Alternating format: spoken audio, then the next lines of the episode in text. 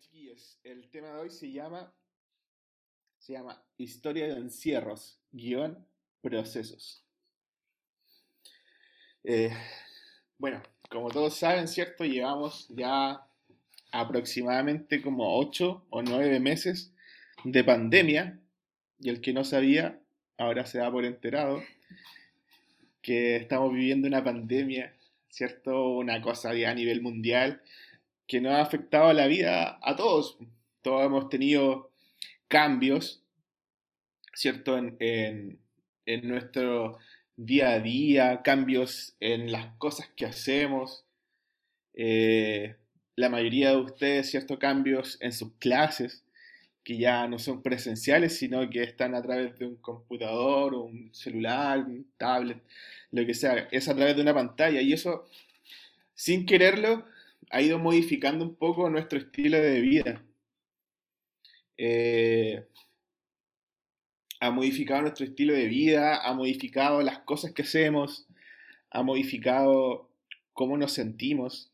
Ya llevamos un par de, semanas en cuarentena y yo creo que la mayoría, la mayoría está ya como desesperado, ¿cierto? Por salir, por ir a dar una vuelta, yo tengo muchas ganas con la recibo de ir a la playa, a la laguna, salir con Renatito.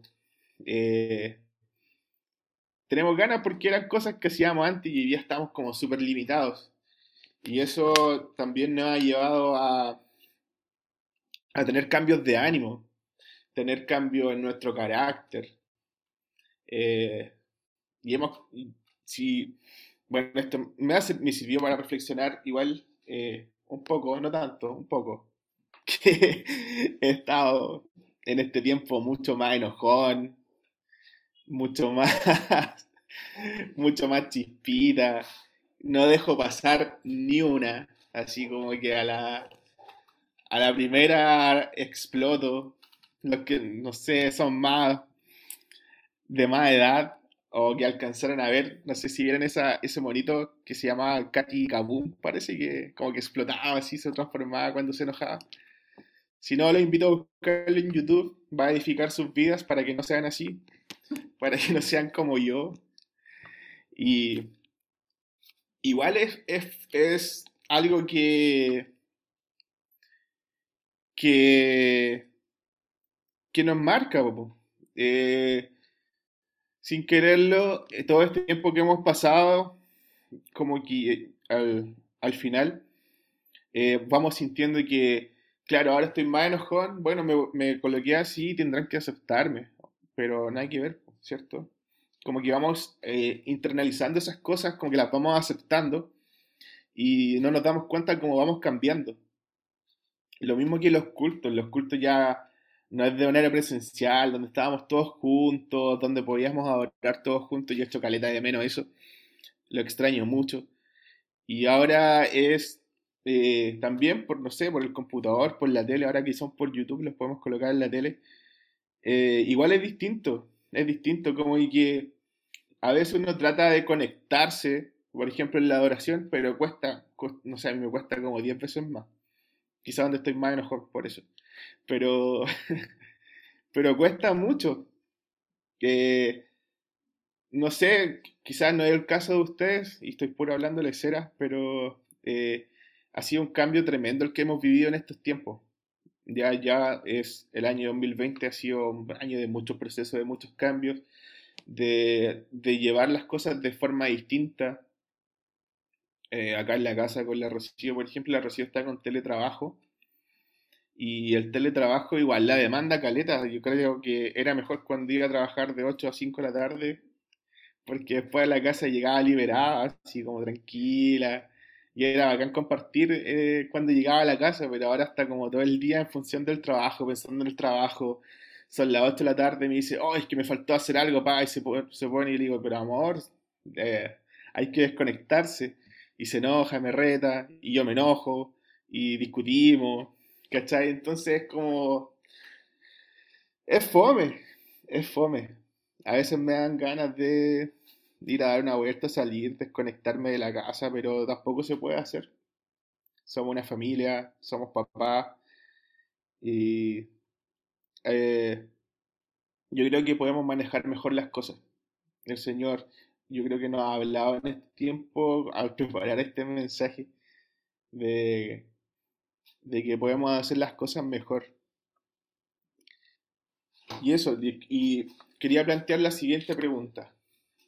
La crisis, una oportunidad, súper cliché, cliché, pero 100%, ¿cierto? Pero es bueno que la tengan en la mente mientras nosotros vamos a seguir conversando acerca de esto. El cliché máximo es esa pregunta, por si acaso. La crisis, una oportunidad. Y les quiero comentar un poco de un personaje bíblico, un apóstol, que se llamaba Saulo. No sé si ustedes lo ubican, alguien lo conoce por ahí. Saulo de Tarso. Es un personaje bastante famoso. Y en el libro de Hechos, Saulo eh, relata su primer arresto. Eh, bueno, para los que no conocen, les puedo hacer un pequeño resumen. Eh, Saulo era un fariseo que desde muy pequeño fue instruido en la doctrina de la iglesia, era judío y romano de nacimiento, y cuando escuchó a los primeros cristianos, su, su celo era tanto que no creía que Jesús era el Mesías, que no era Cristo, y persiguió a a, los primeros apóstoles, a los primeros seguidores de Jesús, y los siguió para, para matarlos, para exhibirlos, para avergonzarlos, porque él pensaba que Jesús no era el Mesías, no era el Cristo.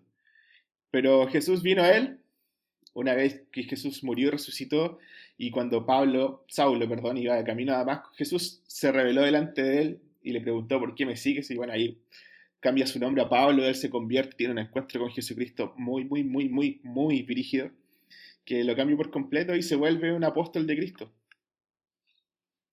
Eh, bueno, Pablo,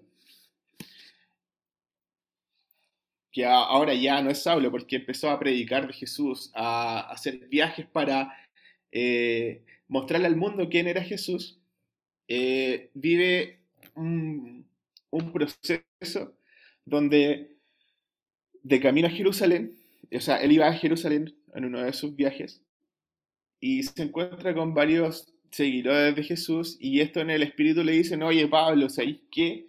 Cuando llegué a Jerusalén te van a arrestar, hermano. Así que porfa, no hay ahí. Pero Pablo tenía claro que él tenía que ir. Ah, no, no mejor que Jesús. él tenía claro que ir. Eh, tenía claro que tenía que ir. ¿Ya? Después dice que se encuentra con. que se junta con Santiago. Y vienen y le dicen: toman el cinturón de Pablo y, la persona se ata de las manos y se ata de los pies y dice, así va a ser atado el dueño de este cinturón en Jerusalén. O sea, nuevamente le estaban diciendo que le iban a tomar preso. Y Pablo dice, no, y tengo que ir. Y va. Y llegando a Jerusalén, llega con, bueno, con, con, los seguidores de Jesús y entran al templo y están compartiendo en el templo todo tranqui, todo normal. Y llegan otros judíos como del sur o del norte. Bueno, de otro lado. Y la cosa es que se van contra Pablo, porque le dicen, oye Pablo, oye, hay que ver lo que andáis diciendo, loco. Le dicen, ¿por qué? Porque tú estás diciendo que no tenemos que seguir la ley de Moisés, que eso ya no, nada que ver. Y claro, pues si ustedes eh, entienden bien lo que, lo que es eh, el nuevo pacto, se dan cuenta que eso ya fue consumado en Jesús. Entonces, pero estos judíos no lo tenían claro. Digan, oye Pablo, nada que ver, y se empieza a armar un alboroto afuera del templo, cosa que sacan a Pablo y le empiezan a pegar, le empiezan a dar súper duro, y hasta que llega la. Eh, llega un general con su ejército romano y dicen, oye, ¿qué está pasando? Y pescan a Pablo y pregunta, ¿de qué se le acusa? Y como que todos empiezan a decir, no, es que la cuestión es que aquí, es que allá. Y el general dice, oye, no entiendo nada, no entiendo por qué lo están acusando. La cosa es que dice, ya, como no entiendo nada, ustedes están como muy, muy... Tienen las revoluciones muy altas, me voy a llevar a Pablo y se lo llevó a un cuartel. Y allí en el cuartel bueno, Pablo se declara que es romano, como que tiene su ciudadanía romana. Entonces dicen, ya, nosotros no te vamos a juzgar, que te juzgue eh, el... Un segundito. Que te, que te juzgue el gobernador, que se llamaba Félix, el gobernador. Y se va con el, lo llevan ando el gobernador, pues, y le dice, oye Pablo, ¿qué pasó? Eh, y Pablo le explica, yo predico a Jesús, que murió y resucitó de los muertos. Y como el gobernador ya cachaba un poco los seguidores de Jesús, dijo, ah, ya, pero mejor es que te enfrentes con los que te acusan. Y, y mientras esperaba que se enfrentara con los que lo acusaban, porque no podían declararlo culpable, que era muy, muy irrisorio lo que estaba sucediendo, eh, lo mandaron a encarcelar. Y estuvo encarcelado, pero con algunos privilegios. Porque tampoco, eh, a los ojos de este emperador, Pablo era tan, tan, tan culpable, así como que era para no, no tener enemistad con aquellos judíos. Más que nada que lo dejó encarcelado, pero tenía visitas de sus amigos, él podía eh, hacer ciertas cosas mientras estaba encarcelado. Y estuvo así dos años hasta que ese gobernador dejó, pasó el tiempo en que tenía que gobernar y vino otro. Pero me quiero enfocar lo que pasó con este gobernador. Al estar con Félix, este gobernador, eh, su esposa era judía y visitaban a Pablo constantemente. Y Pablo los aconsejaba, les hablaba de Jesús, les hablaba del reino. O sea, a pesar de estar encerrado, Jesús seguía, o sea, perdón, Pablo seguía predicando de Jesús. ¿Y a quién? Nada más, nada menos que a un gobernador. O sea, cáchense una cosa acá, que quizás eh, para cualquier otra persona estar preso pudo haber sido la, o encarcelado pudo haber sido como lo más peor del mundo. Pero estar en esa posición de cárcel tuvo acceso a un gobernador para predicarle de Jesús. Y aparte en esos dos años que Pablo estuvo preso, luego se fue preso a Roma, escribió algunos libros, algunas cartas, que, son Efesios, Colosenses, Filimón, Filipenses, y colaboró con Lucas para escribir Lucas y Hechos. ¿Cómo se la ven? Cuático. Cuático, ¿no? Y yo aquí, en esta cuarentena, puro pelear con mi esposa nomás. Algo estamos haciendo mal. ¿Sí o no? Algo estamos haciendo mal, pucha. La cosa es que, claro, Pablo es súper productivo. La cosa es que eh, de repente estamos viendo situaciones que son como adversas y la vemos como todo mal, todo oscuro y no estamos viendo más allá. Por eso al principio eh, el cliché es la crisis una oportunidad. Así que para la segunda parte quiero dejar a Rocío que nos va a explicar un poco más cómo sacar provecho a este proceso que es la crisis. Ya. Hoy me puse nerviosa porque vi que estaba David Beckham por ahí conectado. Qué nervio. ya, eh, ya como decía el Eric al principio, todos vivimos procesos y meditaba en esto. Eh, algunos procesos son cortos, otros procesos son largos, algunos procesos los decidimos vivir, por ejemplo, cuando decidimos entrar a la U, decidimos postular un trabajo, pero hay otros procesos que ni siquiera nos damos cuenta que nos metimos en ellos y cuando estamos metidos en ellos nos damos cuenta que estamos viviendo uno, ¿ya? por ejemplo, esta pandemia, pues, nadie nos preguntó si queríamos vivirla, simplemente llegó y todo encerrado en sus casas y, y todo cambió. Y, mm, y todo esperando que se acabe y que todo vuelva a la normalidad. Pero yo me preguntaba si acaso vamos a ser los mismos cuando después que esto termine, vamos a, a volver a ser los mismos, vamos a interactuar de la misma manera. Yo creo que no, yo creo que este tiempo igual nos ha servido para estar de alguna manera más preparados y no tan solo lo práctico, yo creo que en nuestra área espiritual eh, también suceden cosas, también eh, se han realizado cambios. ¿Y saben por qué lo pensaba? Porque Dios siempre está trabajando ya en nosotros. Dios siempre está haciendo cosas en nosotros, independiente de que veamos todo como adverso o como todo estancado o como todo detenido. Dios nunca se detiene, ¿ya? Y dice que Él nos va perfeccionando, ¿ya? Y este perfeccionamiento no siempre es a través de situaciones fáciles de vivir. Por lo general, este perfeccionamiento implica a veces una acción o una respuesta también de parte de nosotros. Eh, la Biblia en Filipenses 1.6, Pablo dice, estoy seguro de que Dios, quien comenzó la buena obra en ustedes, le irá perfeccionando hasta que quede completamente terminada, hasta el día que Cristo vuelva. ¿Ya? Em, ese es como el primer texto que, y palabra de Dios que quiero que grabemos en nuestro corazón y en nuestra, en nuestra mente. Estoy seguro de que Dios, quien comenzó la buena obra en ustedes, le irá perfeccionando. Después, en Santiago, em, se, dice, de la misma manera, si la fe no está acompañada de hechos, así sola está muerta.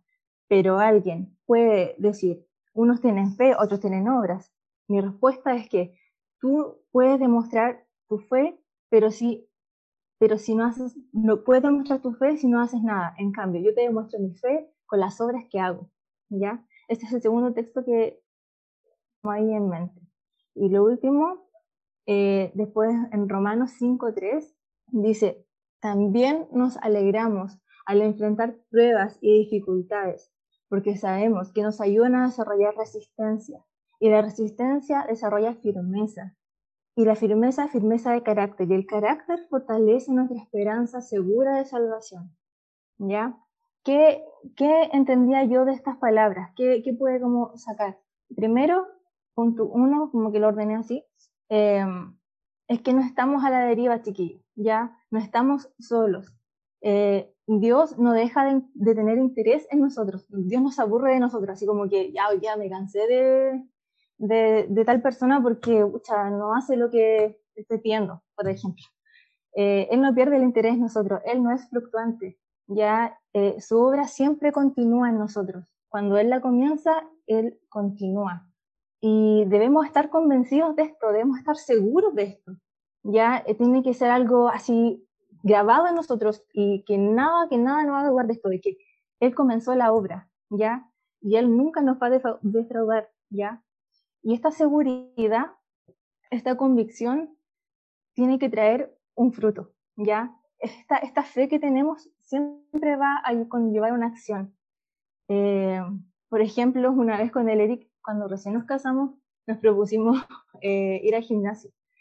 Y teníamos la inspiración de ir al gimnasio. ¿Y qué hicimos? Fuimos y nos inscribimos un año. Pagamos un año completo. Nunca fuimos. Nunca fuimos al gimnasio, perdimos esa plata. ¿Y qué quiero saber con esto? Que la inspiración no es suficiente. Hay que persistir. Hay que, hay que ir al gimnasio. Necesitamos. Hay que, hay, que hacer una, hay que hacer una acción, hay que hacer algo, ¿ya? Eh, y eso, eso tiene que ver con, lo que hablaba en Santiago. Eh, dice que la fe sin obras es muerta, o sea, no nos sirve mucho tener fe si, si no hacemos algo, ¿ya? Mismo más abajo en Santiago eh, mencionan todas las acciones que se hicieron por parte de personajes de la Biblia y una, una de esas acciones dice, por la fe Rab, la probada por Dios, porque, porque hizo cuando recibió el mensaje de Dios en su casa y luego ayudó a escapar a las personas por otro camino. ¿ya? Entonces hubo una acción. Y tercero, eh, tercero eh, tercer punto, puse que mientras vivamos, estemos en este mundo, vamos a pasar situaciones difíciles. Mientras vivamos, vamos a pasar pruebas. ¿ya? Así lo dice la Biblia, como lo menciona como pruebas. Pero también quiero darle este, este así como situaciones difíciles. Eh, porque son parte de nuestro crecimiento, ¿ya? para poder crecer necesitamos eh, estas situaciones. Eh, están hablando. Pero aunque suene ilógico, eh, tenemos como que disfrutarlas, ¿ya? ¿Por qué? ¿Por qué tenemos que disfrutarlas? ¿Por qué tiene que haber como este gozo? Porque la Biblia dice que estas situaciones nos ayudan a desarrollar resistencia, ya nos ayudan a ser personas perseverantes, a formar el carácter de Cristo en nosotros en amor, en fe, en bondad, en dominio propio. ¿ya? Em, eh, más abajo, después de, de Romanos 5.3. Se los voy a leer de nuevo y después ahora se los voy a leer completo. Porque cuando lo leí me produjo como mucha, como mucha seguridad. Dice, también nos alegramos en enfrentar pruebas y dificultades porque sabemos que nos ayudan, nos ayudan a desarrollar resistencia y la resistencia desarrolla firmeza de carácter y el carácter fortalece nuestra esperanza segura de salvación. Y esa esperanza no acabará en desilusión, pues sabemos con cuánta ternura nos ama Dios, porque nos ha dado su Espíritu Santo para llenar nuestro corazón con su amor. Ya eh, estamos en este proceso estamos en esta vida, vamos a vivir situaciones difíciles, pero yo quiero animarlos, chiquillos, animarlos, que hay eh, esperanza, hay un objetivo por el cual estamos aquí. Dios nos llamó y no nos va a soltar. Y, de repente nos desanimamos, como dice la, Biblia, eh, los jóvenes flaquean, sus piernas se debilitan, sus rodillas se debilitan, pero Dios nos dio su espíritu para que permanezcamos, para que resistamos este, este mal tiempo y que, de este mal tiempo salga un fruto bueno, un fruto agradable a Dios, un fruto que, sea visible y que sea agradable para Él. Y, y, eso quería comentarles, eso tenía en mi corazón, sentía el deseo de difundirles ánimo a que sigamos en esto, que Dios comenzó la obra, que sigue trabajando en nosotros, que Él no se cansa de nosotros, y que aunque de repente nos sintamos débiles y sin ánimo, Dios está, Dios está trabajando y no nos va a dejar nunca. Ya nos tomó en sus manos y no nos va a soltar. Así que eso. Sí, chiquillos, eso queríamos compartir con ustedes, queríamos animarlo en este tiempo de, cuarentena, de pandemia, que podamos sacar cosas mejores de nosotros, que podamos eh, ver como ver estas circunstancias como las, las vio Pablo, que pudo hacer muchas cosas eh, desde la cárcel. Eh, este es un proceso que si bien no elegimos, pero sí podemos eh, transformarlo para la gloria de, de, Cristo. Podemos ser mucho mejor de lo que éramos antes de esto. Y podemos también, con las herramientas que tenemos en este momento, también podemos llegar a mucho más. Así que eso, chiquillos, Gracias Jesús por lo que hablaste a nuestros corazones en este momento. Gracias papá, ayúdanos a hacerle una realidad en nuestras vidas, en nuestras relaciones, en nuestro quehacer del día a día, en nuestras familias. Ayúdanos Señor a internarlo entre nosotros y ayúdanos Señor a, poder sacar eh, lo mejor de ti, lo mejor de tu corazón a través de nosotros que podamos ser un reflejo tuyo y que las situaciones, aunque muy adversas se vean, Señor, sabemos que, que tú estás con nosotros y que estas cosas también nos pueden ayudar a bien. Gracias, papá. Eso, chiquillos, muchas gracias, muchas gracias.